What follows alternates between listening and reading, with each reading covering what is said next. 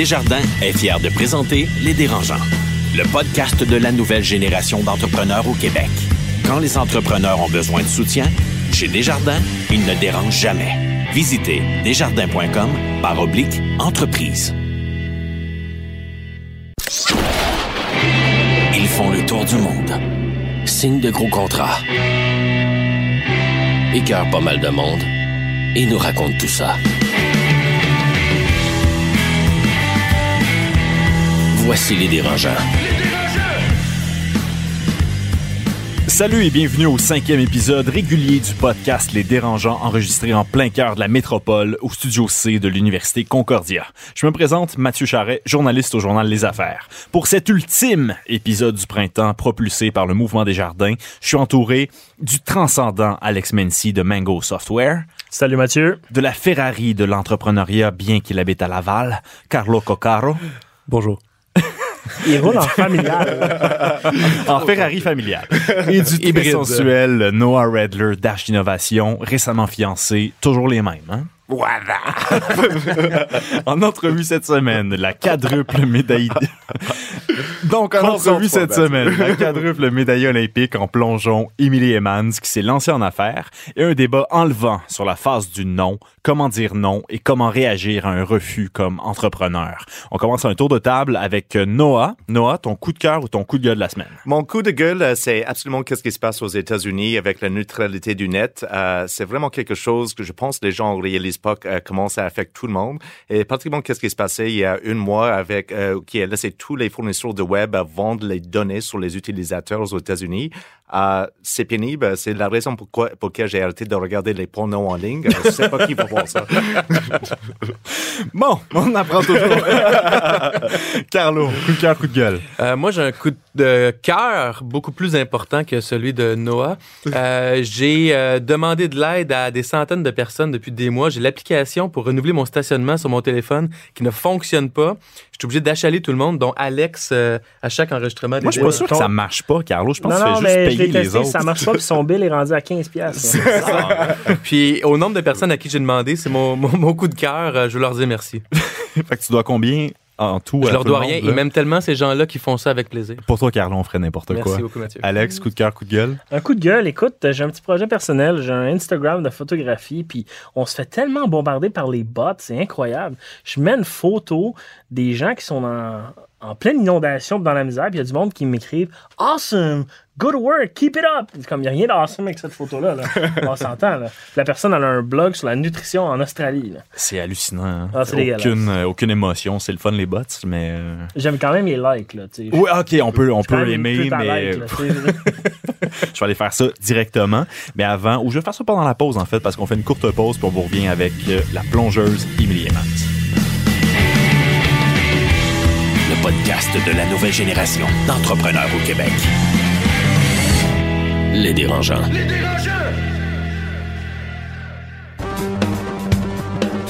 À District 3, nous essayons de connecter les chercheurs à la communauté des affaires pour transformer le savoir-faire en produits et services qui répondent aux besoins de notre société. District 3 est avant tout un écosystème parce que ça prend un village pour monter une entreprise. Nous offrons tout sous un même toit pour faciliter et accélérer le parcours de ces innovateurs. Pour plus d'informations sur District 3, visitez concordia.ca baroblique D3. Bonjour, je me présente Alexandre Mency, cofondateur de Mango Software. Aujourd'hui, je rencontre Réal Leclerc, expert en solutions chaîne d'approvisionnement chez Desjardins. On va parler flux de trésorerie pour les entreprises en forte croissance. Bonjour Réal. Bonjour Alex. Réal, quand on est en forte croissance, la gestion du cash, ça peut être problématique. Effectivement, c'est vrai. Par contre, il y a un produit euh, qui pourrait être euh, très intéressant pour euh, ta croissance. Ça s'appelle le facturage. C'est un complément du financement traditionnel. C'est ce qu'on appelle du prêt sur actif. Par exemple, là, tu factures le 19 mai, tu nous vends la créance le 19 mai et tu vas avoir ton argent dans ton compte de banque à 4 heures le 19 mai. Réal, c'est-tu un produit qui est accessible? Faut-tu que je produise des documents? Ça peut être aussi rapide que deux semaines, trois semaines. Donc, pour les entreprises qui sont en pleine croissance, le facturage permet d'accélérer les liquidités. Ça libère des liquidités pour payer les employés, payer les fournisseurs.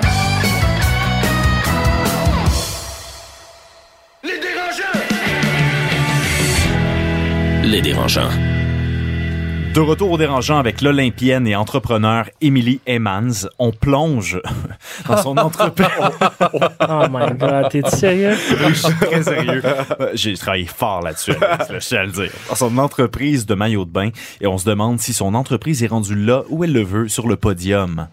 Oh! Donc, Emily Emmans, née à Bruxelles en 1981, elle commence euh, la gymnastique, mais se tourne vers le plongeon à l'âge de 11 ans. Euh, elle a gagné quatre médailles olympiques et c'est la première plongeuse au monde et la première athlète canadienne à réaliser l'exploit de remporter une médaille à quatre Jeux olympiques d'été consécutifs. Hein. Sydney, Athènes, Pékin, Londres. Incroyable. En plus d'être absolument en plus d'être diplômé en commercialisation de la mode de l'École supérieure de mode de Montréal, euh, tu as commencé à désigner des maillots de bain euh, dans tes dernières années de compétition, je comprends bien, vers 2013. Oui, exactement. Euh, puis depuis ta, ta retraite, là, en guillemets, du, du plongeon, tu te consacres à ton entreprise, Emily Emmans Design, et en plus, tu es une jeune maman. Oui. Donc, euh, encore fort occupée, là. Oui, très, très occupée. Émilie, tu as été au sommet de ton sport, puis à travers le monde. Là. Euh, commencer de repartir à zéro en entrepreneuriat? Est-ce que c'est dur? C'est. Pourquoi tu l'as fait dans ce cas-là? Ben parce que j'ai pas bien le choix. en fait, mais tu sais que ça en fait, moi j'ai c'est ça, j'ai fait mon bac en commercialisation de la mode et puis euh, je faisais mon projet de fin d'études qui était de commercialiser une ligne de maillot de bain. Euh, au départ, c'était je voulais vraiment plus me diriger dans euh, le beachwear parce que j'étais un peu tannée du maillot une pièce sport. Moi puis, aussi. je le dis tout le temps. C'est ça puis après ça, dans le fond, je me suis dit ben si moi je suis tannée d'une pièce qu'on retrouve sur le marché, ben il y a peut-être d'autres mondes qui sont tannés aussi. Pourquoi tu étais tannée? Alors, euh, Qu'est-ce ben, qui t'achalait là? Euh, c'était le fit, le confort, euh, les styles. Je trouvais qu'il y avait, je trouvais qu'il y avait pas vraiment de renouveau, que c'était toujours la même chose. C'est pas mal retrouvait, plein. Ben c'est ça qu'on retrouvait à toutes les années. Tu regardais le catalogue, puis parce que nous dans le fond, on choisissait des maillots à chaque année. Puis là, on regardait le catalogue, puis je devais passer à travers le catalogue dix fois pour savoir quel maillot choisir. Alors, euh, il y avait non, un ça. besoin là. Ben pour moi, oui. Alors, euh, c'est pour ça que finalement, j'ai changé pour euh, finalement aller dans le maillot une pièce sport. Mais pour avoir visité ton site web, tu as vraiment des dizaines de variations différentes et de motifs différents et de modèles différents. Euh, Est-ce que c'est toi qui les as créés chacun d'eux ou tu te fais affaire avec des professionnels qui... Non, c'est moi qui les ai créés. En fait, j'ai créé. Ben, j'ai quand même eu un petit peu d'aide. Euh, en fait, j'ai créé les patrons. Euh, j'ai même fait la gradation. Puis ça, c'est. En fait, je l'ai fait pendant que je m'entraînais. Alors, je pouvais les tester en même temps, savoir euh, comment confortable ils étaient. Et puis, j'ai pris des plus jeunes pour tester la grandeur plus petite, la grandeur plus grande. Euh, et puis, une fois que j'étais bien avec mon fit. Après ça, c'est plus facile. Tu fais plus changer le motif, tu changes un petit peu les bretelles, des petites choses comme ça. Puis euh, ça, ça, se fait, ça se fait facilement une fois que tu as vraiment ton, ton modèle de base que, que tu aimes avec le fit que tu aimes. Alors maintenant que tu es dans l'entrepreneuriat, est-ce que tu as un coach de nouveau? Est-ce que tu as cherché une coach entrepreneurial? Est-ce que c'est les mêmes qualités que dans le sport? Euh, non, j'ai pas vraiment euh, d'entraîneur en tant que tel. Puis je pense que c'est un peu, euh, c'est un peu ce qui me manque aussi. Euh, parce que bon c'est difficile moi dans le fond euh, pour le moment je fais encore tout au Québec euh, là je suis en train de m'associer avec euh, une fille qui fait des des vêtements de triathlon euh, la casse. Alors euh, ça, je suis vraiment contente de ça parce que bon, elle, elle a vraiment un- une stratégie vraiment différente de la mienne, puis euh, un modèle d'affaires un, un peu différent. Puis je trouve ça vraiment intéressant. Puis moi, dans, dans le fond, ma carrière, j'ai été capable de rester dans ma carrière de plongeon aussi longtemps parce que j'avais une équipe autour de moi qui était super. euh, super compétente. hein. Puis euh, après ça, arriver dans l'entrepreneur dans l'entrepreneuriat, puis être tout seul, ça c'était vraiment difficile. Alors me retrouver dans une équipe maintenant, euh, une équipe qui est super compétente, puis ça fait quand même quelques années qu'ils run ensemble. euh, Ça je fait trouve, du je bien, trouve là. que oui, puis je trouve que c'est une super de belle opportunité pour moi de pouvoir rentrer dans dans une équipe comme ça là. Ta notoriété, Émilie, euh, j'ai visité ton site web. euh, tu, tu poses pour je pense, tous les maillots qui sont, euh, Oui, qui sont ben, présentés? oui, euh, de- depuis euh, avant ma grossesse. Pourquoi pas avoir pris des, des- des mannequins anorexiques euh, plutôt que toi? Ben, en fait, euh, au départ, c'était vraiment beaucoup plus. Moi, en fait, je, je voulais pas nécessairement poser. C'était plus une question de budget. On s'entend au départ. Très bonne raison. non, mais c'est ça, parce que ça aurait pu Non, la mais au notoriété départ, aussi. T'es connu, ça aurait pu Euh, oui, aider que c'est soit sûr, c'est sûr. Moi, j'ajouterais Euh, crédibilité aussi. La cré- Non, mais c'est vrai fait. parce que Ouais, ouais. des mannequins ou des, des modèles euh, que- qu'on connaît pas, qui ont aucun Mhm. lien avec le vêtement que tu proposes, euh, ça aurait moins de valeur que toi. Moi, je trouve ça super bien sur le site. Tout à fait. Oui, oui, c'est sûr, mais la, la raison première, c'était vraiment plus De pour budget. le, la Ben non, question de c'est- budget. Mais même, euh, même si j'aurais payé euh, un, mannequin, je pense pas que j'aurais été pour un mannequin euh, vraiment maigre. Je pense que j'aurais été pour un mannequin assez musclé parce que c'est un maillot sport. Alors, il faut que tu vois quelqu'un qui a un style de, de physique qui correspond à Un mon type sport, de maillot. Ouais, parce ouais, que ouais. sinon, je pense pas que euh, sur un autre type de, de physique, mon maillot rendrait nécessairement justice non plus. Là. As-tu essayé? As-tu pensé? euh, Il y a beaucoup d'athlètes qu'on voit qui, des fois, qui font des partenaires avec une marque. Exemple, euh, Speedo sort la ligne Emily Emmons. Mhm. Euh, toi, tu as décidé de partir ta propre ligne. Je pense que, en fait, c'est moi aussi, quand tu fais affaire comme ça, des partenariats avec des grosses entreprises, euh, généralement, c'est eux qui, qui prennent contrôle de tout. Puis toi, tu fais rien, dans le fond. Tu mets fais juste ton nom, puis tu dire, mets ton nom, puis tu fais, sont bons. OK, oui, j'approuve, mais en, en même temps, t'as pas grand chose à dire. Puis moi, c'était pas vraiment mon objectif de la chose. Tu sais, je voulais vraiment apprendre de ça. Je voulais vraiment moi-même créer les modèles parce que c'est, tu c'est quelque chose que j'aime. Je voulais vraiment que ça me représente moi, que ça soit à mon image et pas à l'image d'une compagnie. Puis moi, que je sois obligé, dans le fond, que je mets mon nom dessus, là. J'imagine t'aimes la concurrence, comme t'as grandi dans les compétitions, alors de penser à battre les grands et dire, like, de monter, c'est like, OK, je suis à la bronze, je dois avancer, je dois, je dois euh, battre le speedo. Est-ce que c'est quelque chose qui te drive de jour à jour? Euh, ben en fait, euh, je pense que dans, dans le sport individuel versus le sport d'équipe ou quand tu es un contre un, c'est très différent parce que moi j'ai jamais fait mon sport en me disant je vais à la compétition aujourd'hui pour battre telle telle telle personne. Tu sais, c'est ça a toujours été euh, moi je viens aujourd'hui compétitionner puis je veux plonger le mieux que je peux. Si j'arrive première tant mieux, si j'arrive cinquième puis j'ai fait de mon mieux puis il y a quatre autres filles qui ont plongé mieux que moi, ben félicitations à ces filles là, tu sais. Euh, C'est la même Alors- philosophie que t'appliques à ton entreprise aujourd'hui? Oui, en fait, euh, c'est à, chaque fois que je fais des nouvelles choses, j'essaie juste de, m'améliorer. Puis un jour, si... euh, en, en fait, moi, quand j'ai commencé le plongeon, je- ouais, peut-être que je voulais euh, remporter des médailles aux Olympiques. Là. mais euh, Tu t'es débrouillé pas. En fait, oui, oui, mais en fait, tu sais, c'est, je, je le sais pas, mais euh, tu sais, j'y, vais, j'y vais jour le jour, puis euh, j'ai, j'ai pas nécessairement comme objectif de d'aller battre speedo. C'est pas la même niche non plus. C'est pas, ben oui, un petit peu, mais euh, tu sais, euh, avec le sport, tout le monde est toujours. euh, c'est toujours des nouvelles personnes qui reviennent. Tu sais, Speedo, ça fait combien d'années qu'ils sont là, là? Ça fait, euh, ça fait vraiment beaucoup d'années. Alors, euh, je pense que c'est une compagnie qui va être très difficile à déloger, là, quand même. Qu'est-ce que toi t'apportes de différent qu'un speedo, par exemple, pourrait apporter? En fait, euh, il y a une différence euh, plus au niveau euh, au niveau du fit. Les, les athlètes vont porter euh, les maillots beaucoup plus serrés que euh, la majorité des, des autres personnes. Alors, Carlo, euh, c'est très, très serré ce qu'il porte d'habitude euh, autour de la Oui, table. Un peu trop, peut-être. J'en mettrais plus. Il y en a pour homme? Est-ce que tu en fais pour homme? Oui. Oui. Oui. Yeah. T'essaieras ça. si t'as besoin de mannequin. Oui, c'est ça. Moi, non, je suis pas ça. Mais- Euh, tu fabriques 100% au Québec. oui, C'est pour le moment, oui. c'est étonnant. Euh, c'est- ça doit être plus cher. Oui, bravo. D'abord, c'est c'est rare là, dans l'industrie euh, Oui. vestimentaire. Pourquoi?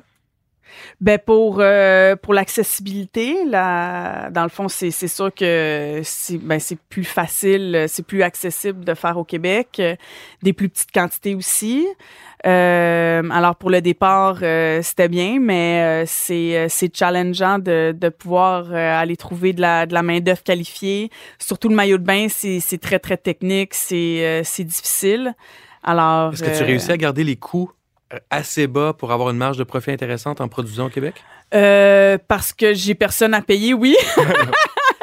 Mais c'est sûr que, tu sais, si, euh, je veux dire, moi, je travaille encore de la maison, alors, tu sais, mes, mes coûts sont, sont très, très, très bas. Euh, mais si je dois commencer à, tu sais, à engager, à payer des salaires, à me payer un bureau, euh, il faudrait, il faudrait que j'en vende pas mal quand même des, des maillots pour, euh, pour être capable de, de survivre. Alors, euh, c'est pour ça que maintenant, dans le fond, le deuxième volet, puis ce qui va arriver bientôt, c'est les vêtements. Euh, les Ok. vêtements d'équipe. Alors là, je me dirige vraiment beaucoup plus dans euh, le maillot personnalisé pour les clubs.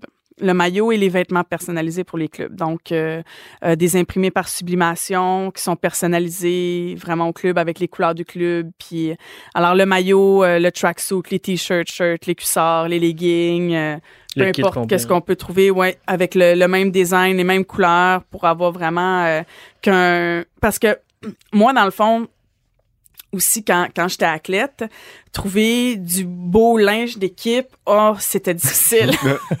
oh, que c'était difficile. Les, les premiers tracksuits qu'on a reçus, là, ils étaient tellement pas beaux, là.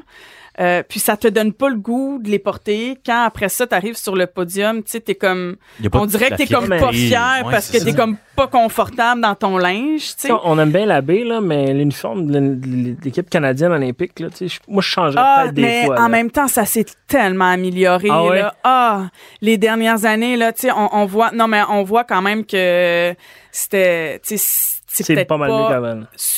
C'est super extraordinaire là, mais quand même par rapport aux premières années, euh, c'était les, les dernières années en tout cas, je- en tout cas moi personnellement, je les trouvais quand même, il était confortable, puis je trouvais qu'il faisait quand même bien, tu sais. Tu disais tantôt, euh, je produis au Québec pour l'instant. Oui. Est-ce que tu es prête à délocaliser?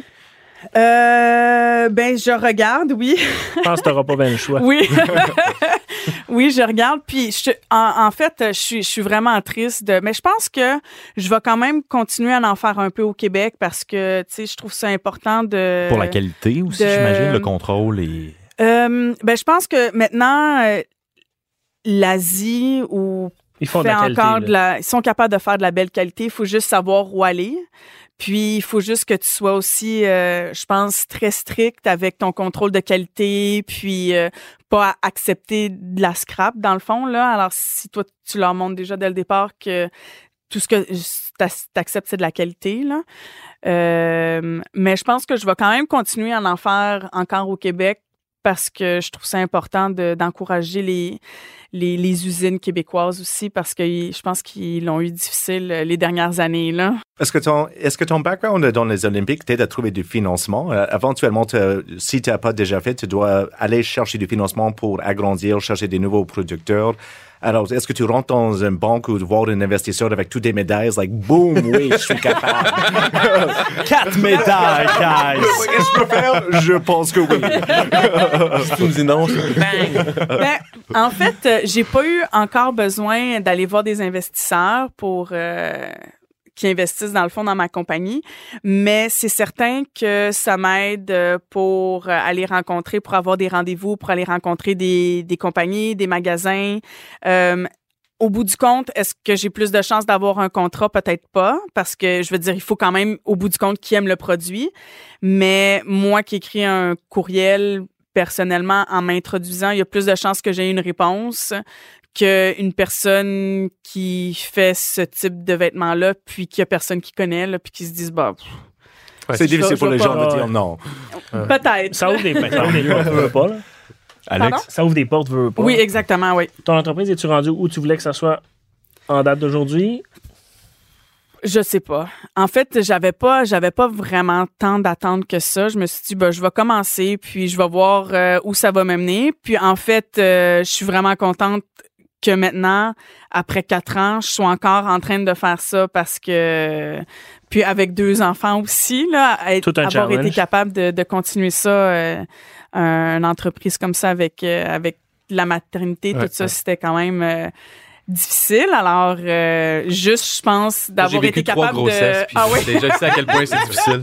D'a- D'avoir été capable de garder ma tête en dehors de l'eau, euh, je pense que c'est assez, là. En soi, c'est Oui, assez impressionnant, effectivement. Ouais, tout à fait. Donc, Émilie Emmans, un grand merci d'être passé au dérangeant. Je rappelle, Émilie Emmans, quadruple médaillée olympique, quatre Jeux olympiques consécutifs, maman à temps plein, entrepreneur à succès à temps plein. C'est très apprécié. Merci. Merci beaucoup. Le podcast de la nouvelle génération d'entrepreneurs au Québec. Les dérangeants. Écosystème, une capsule pour les entrepreneurs nouvelle génération, signée Université Concordia. Cette semaine, avec Annick Labrie, coordonnatrice marketing et des communications au Centre des dirigeants John Molson. Le certificat en propriété d'entreprise donne la chance aux participants d'entendre des expériences vécues par des propriétaires d'entreprise et des experts dans le domaine. Et aussi, il permet d'apprendre les concepts clés grâce à nos professeurs et de recevoir les conseils et les outils pratiques dont les futurs propriétaires ont besoin pour évaluer et acquérir une entreprise dans une variété de secteurs incluant le commerce de détail, la fabrication de plastique, le commerce électronique et les équipements médicaux. Certains ont déjà soumis des offres d'achat dans une entreprise. Nos participants nous disent qu'ils apprécient beaucoup l'approche pratique du programme. Ils aiment particulièrement l'expertise et les informations que les professeurs et les experts d'industrie partagent avec eux. Aussi, ils apprécient énormément le réseautage et les échanges d'idées avec les conférenciers invités. Pour plus d'informations, concordia.ca barre oblique entreprise. Les dérangeants.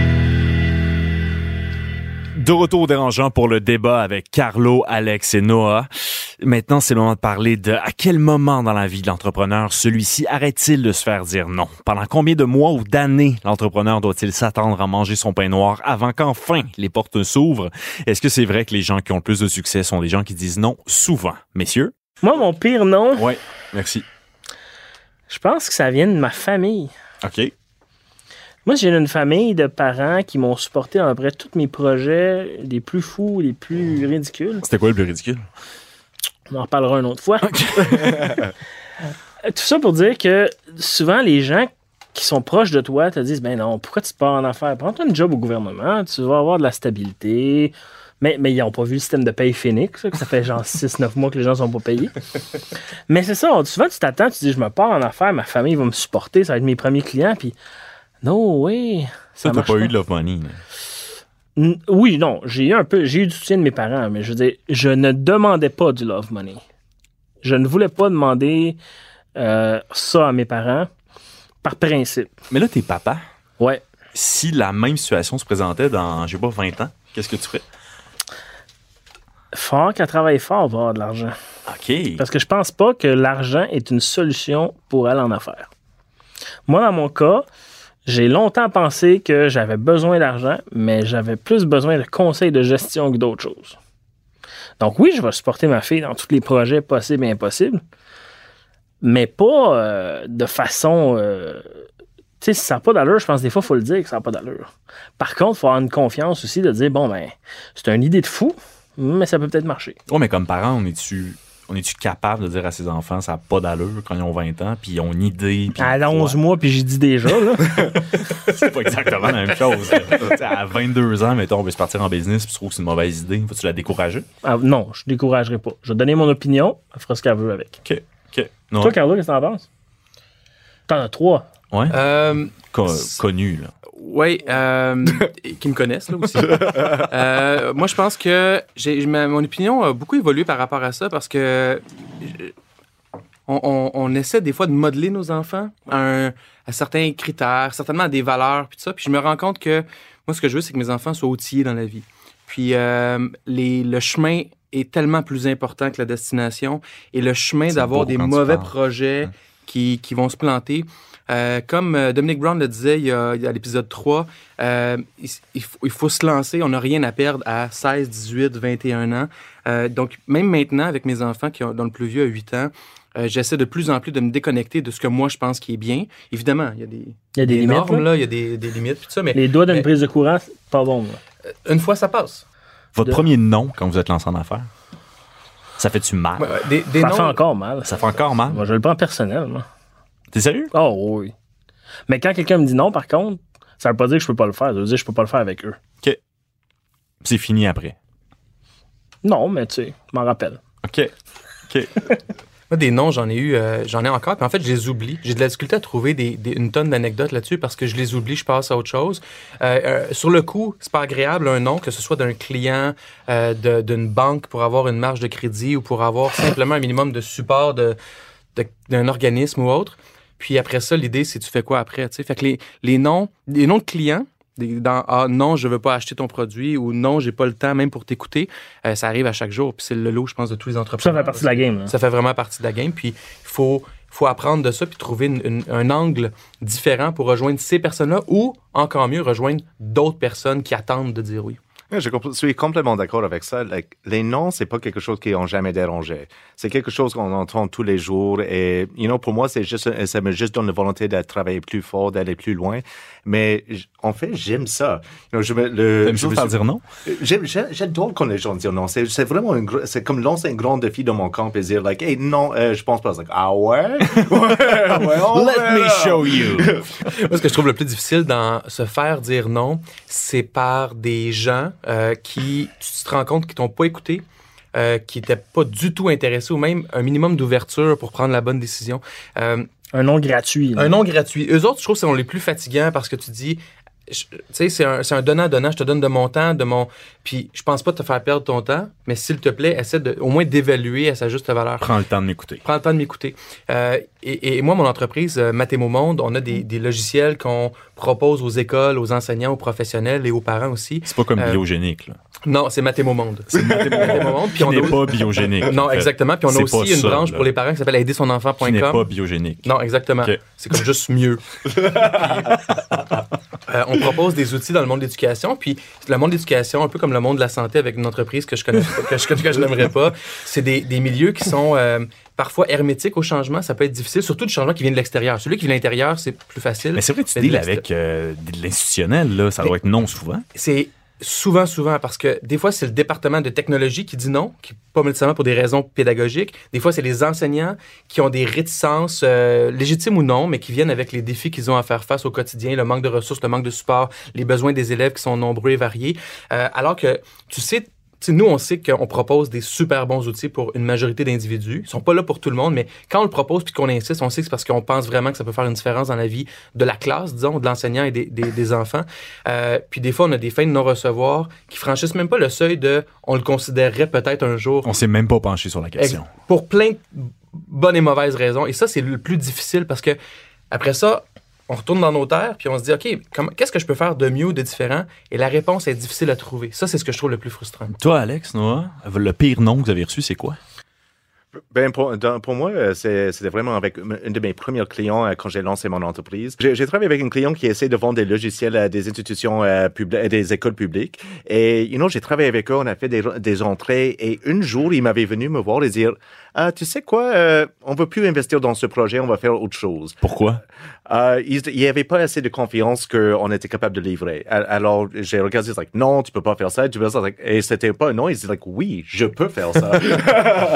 Mais ça ça- ça m'a vraiment frappé fort parce que j'étais au plein milieu de mon, euh, du projet. J'ai commencé d'avoir un peu de succès. Et juste, juste comme ça, sans rien dire, il a coupé le contrat.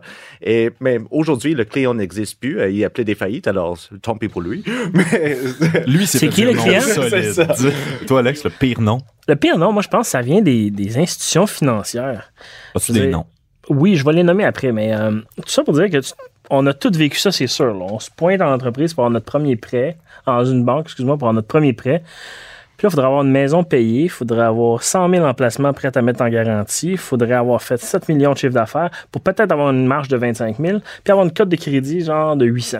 Bon, mettons que tu startes ton entreprise, là, on a probablement tout fait la même affaire, on met toutes nos économies dans l'entreprise, euh, je veux dire, on se met à risque, c'est ça le but. Puis là, on dit, non, vous n'êtes pas prête. On regarde vos ratios, ils sont pas très bons. Moi, ça, ça me frustre, même pas idée, genre.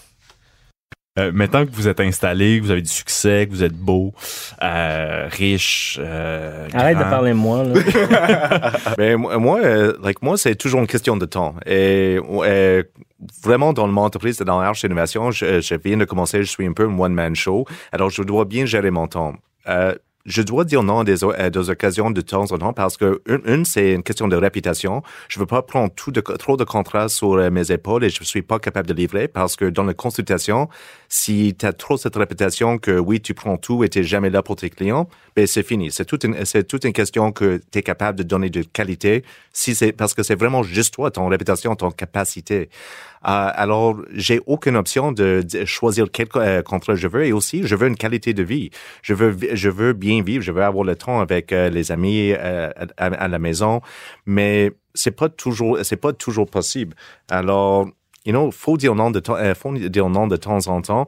Et, you know, le temps, c'est important parce que, comme Warren Buffett vient de euh, dire, dit souvent, le temps, c'est la seule chose que je peux pas acheter et je veux mon temps. Ben, dans le fond, je pense qu'il faut apprendre à dire non. Moi, j'ai du domaine du service, puis quand on commence, puis j'ai parlé à peu près 50 entrepreneurs dans la même chose, on fait toute la même chose, la même erreur, on devient des, des putes, si on veut, et on dit oui à tous les clients. Faites-vous ça? Oui, on le fait. Faites-vous ça? Oui, on le fait. Puis finalement, on accepte des projets qu'on devrait peut-être pas accepter parce qu'ils sont sous les seuils de marge acceptables ou quoi que ce soit. Puis dans le fond, ce que ça fait, c'est oui, on reçoit un chèque, mais ça nous met dans la merde plus que d'autres choses. Ta réputation est affectée?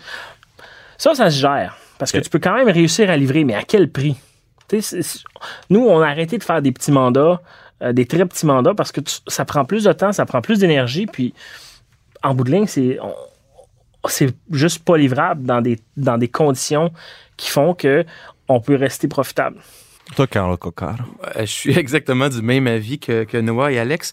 Euh, le, le, c'est tellement important d'avoir une mission puis une raison d'être précise qui nous permet de dire oui aux vraies opportunités. Puis les vraies opportunités, c'est pas celles qu'on comprend puis qu'on connaît toutes, mais c'est celles qu'au moins qui nous amènent dans la bonne direction. Même des fois avec un, chèque qui rebondit ou avec un, des marges pas à la hauteur, on sait que ça nous amène dans la bonne direction. Euh, dans une entreprise, euh, j'ai lu, un livre, euh, j'ai lu un livre il y a quelques mois qui s'appelle Rocket Fuel qui, qui dit dans le fond, pour qu'une entreprise aille bien, ça prend un visionnaire et un intégrateur. Le visionnaire, c'est la vision à long terme, les grands partenariats l'intégrateur, c'est l'opérateur de la compagnie, c'est le, le doer, c'est le directeur général. Moi, je suis vraiment un visionnaire. J'ai 44 000 idées par jour. J'ai plein de projets et sous-projets. Et, et j'ai pas d'intégrateur. Donc, je dois être l'intégrateur. Et mon plus grand défi, c'est justement d'arrêter d'avoir des idées, de focaliser sur, de focuser sur les meilleurs. Et, et, ça, c'est de dire non. Hein. C'est de dire non à un paquet d'idées.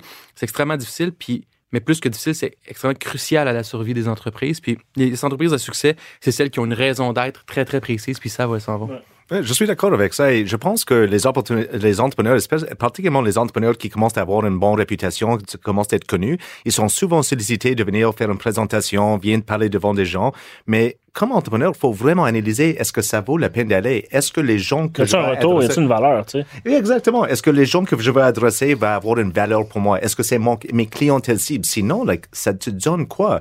D'être dans, un, euh, dans une autre pub, d'être dans les médias, d'avoir un autre blog post ou sur les réseaux sociaux. Ça donne quoi? Like, et c'est vraiment un exercice de marketing personnel, marketing d'entreprise, parce que, encore, like, c'est le temps que tu, euh, tu vas être devant des gens qui, oui, seraient contents de là, peut-être c'est inspirant, mais c'est le temps que tu mets pas dans tes affaires. Et à une point, like, est-ce que ça va créer de valeur ou est-ce que on va ou est-ce que ça va juste être une perte de temps? moi, je classe mes clients en trois catégories des A, des B ou des C. Moi, je veux juste des A ou des B que je suis capable de convertir en A. Les C, j'en veux pas. Puis, depuis qu'on a fait ça, on vit vraiment mieux. On a appris à dire non aussi parce qu'on sait que le client nous amènera pas à un autre niveau. Mm. Fait c'est ceux qui te font driver ta business c'est ceux qui payent bien, qui donnent la business récurrente, puis qui t'amènent des projets intéressants. Les autres, c'est plate, mais si. Yeah, like moi, euh, like souvent comme moi, une chose j'ai dit dans mon, euh, euh, entreprise, je vais jamais charger un service sur une, startup. Like, mais les startups sont pas mes clients. Il y a des gens qui disent like, oh, est-ce que tu, je peux faire une petite consultation pour nous? On va vous payer de nous mettre en lien avec des investisseurs, avec d'autres gens. Non, absolument pas. Si pour une startup, si je suis pas prêt à vous aider juste naturellement, sans frais, euh, il y a quelque chose qui ne va pas. Et sont les clients, je suis d'accord avec Alex, sont les clients souvent le plus chiens. Ils paient le moins, ils veulent le plus. Et like, c'est cette fameuse règle 80-20. Ils t'appellent comme s'ils possédaient 50 de ta business, puis il faut que tu répondes le samedi à 9 h. Oui, exactement ça. Ils m'écrivent sur Facebook des, des, messages personnels, like, hey, qu'est-ce que tu fais là? Est-ce que tu peux m'aider? Like, non. un autre nom que moi, je, je perçois comme un nom, bien que j'accepte bien, par exemple, c'est le nom des employés des employés qui euh, refusent d'être embauchés, des futurs employés qui refusent d'être embauchés ou des employés qui s'en vont. C'est comme un nom, c'est dire, ah ben regarde, je m'en vais ailleurs pour telle bonne ou mauvaise raison. Euh, au début, c'est difficile parce que on le prend un peu personnel. C'est difficile aussi parce que ça amène tellement de défis dans les petites entreprises quand tu perds Hey, une c'est personne sur quand ils cinq. vont. Oui, c'est pas agréable. Ah, Mais maintenant, depuis deux ans et demi, puis tu sais, il y a quand même un, un roulement dans mon entreprise. euh, malgré notre politique anti-harcèlement, il y a un roulement. je- on essaie, là. Ça me surprend pas. Une chance. Mais quand il y a un départ d'employé, euh, aussi important soit-elle, cette personne-là, j'ai vraiment acquis la conviction que c'est une roue qui tourne puis c'est correct. C'est mon défi en tant qu'entrepreneur et propriétaire de, de, de, régler ça, de trouver quelqu'un d'autre ou de, de, temporiser la situation. Euh, mais au début, c'était difficile de se faire dire non, d'avoir des gens qui s'en aillent parce que tu as besoin d'eux. Tu penses que tu fais tout pour eux. Tu, sais, tu leur, donnes une grande flexibilité ou des conditions intéressantes, une, une, mission qui est vraiment cool dans ce qu'on fait. Puis la personne s'en va. C'est pas facile à apprendre au début. Il y a un apprentissage à faire là. Moi, je pense que le nom le plus difficile à dire et le plus euh, difficile à apprendre à dire, c'est celui qu'on se dit à soi-même. Moi, je suis vraiment le champion pour me convaincre que j'ai des bonnes idées. Là. Tout est une bonne idée. Là. Mais depuis quelque temps, j'apprends à dire que. Ben, peut-être pas, finalement. C'était peut-être pas si bon que ça, finalement. C'est déjà terminé pour la première partie de la saison 1 des Dérangeants, mais pas d'inquiétude, on revient très bientôt. On se retrouve à la fin de l'été prochain, dès le 6 septembre, pour la deuxième partie de la saison 1 des Dérangeants. D'ici là, on continue à nous suivre de près parce qu'on prépare des émissions spéciales et des surprises au cours des prochaines semaines. Un très grand merci à Emily Emmans pour sa visite à l'émission, puis aussi à nos Dérangeants cette semaine, Alex Mency, Noah Redler et Carlo Coccaro. Un grand merci également à l'idéateur Hugues Chandonnet, au Mouvement des Jardins et à l'Université Concordia pour leur support. On nous suit dans le Journal Les Affaires, sur la page Facebook des Dérangeants et de Les Affaires. Commentez, réagissez, venez déranger, on aime ça. C'est Mathieu Charret qui vous souhaite un bel été ensoleillé à siroter de la sangria. Et parce que c'est difficile à battre, on lit euh, Journal Les Affaires pour se détendre. Le podcast de la nouvelle génération d'entrepreneurs au Québec. Les dérangeants. Les dérangeants!